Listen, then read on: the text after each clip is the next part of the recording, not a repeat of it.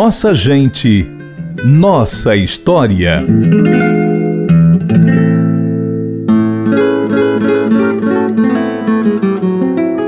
Francisco Magalhães Barbosa, conhecido como Zé Pinto, nasceu em Fortaleza em 28 de setembro de 1925.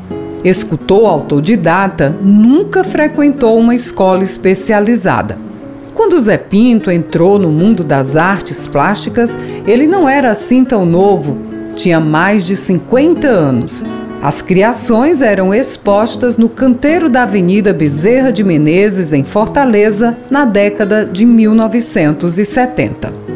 A primeira peça que Zé Pinto criou foi um galo. Depois vieram Lampião, Maria Bonita, Padre Cícero, Dom Quixote, Chaplin.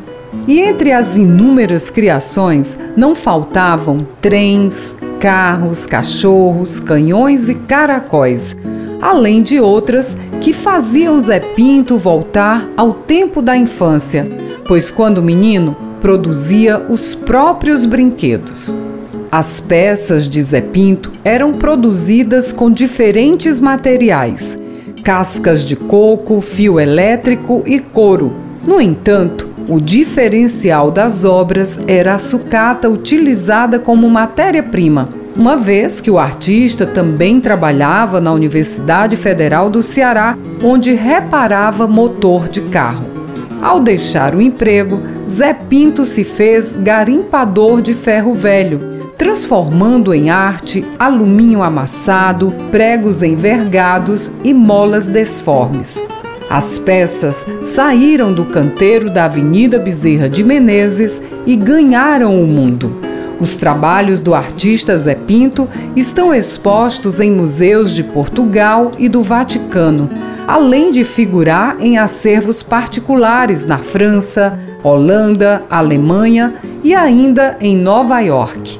O artista da sucata Zé Pinto, que transformou espaços públicos em galerias de arte, morreu com 79 anos em 2004. Zé Pinto.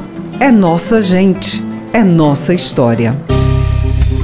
A série Nossa Gente, Nossa História resgata a trajetória de cearenses célebres.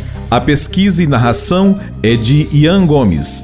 Edição de texto de Tassiana Campos. Edição de áudio e sonoplastia de Alex Oliveira e Ronaldo César.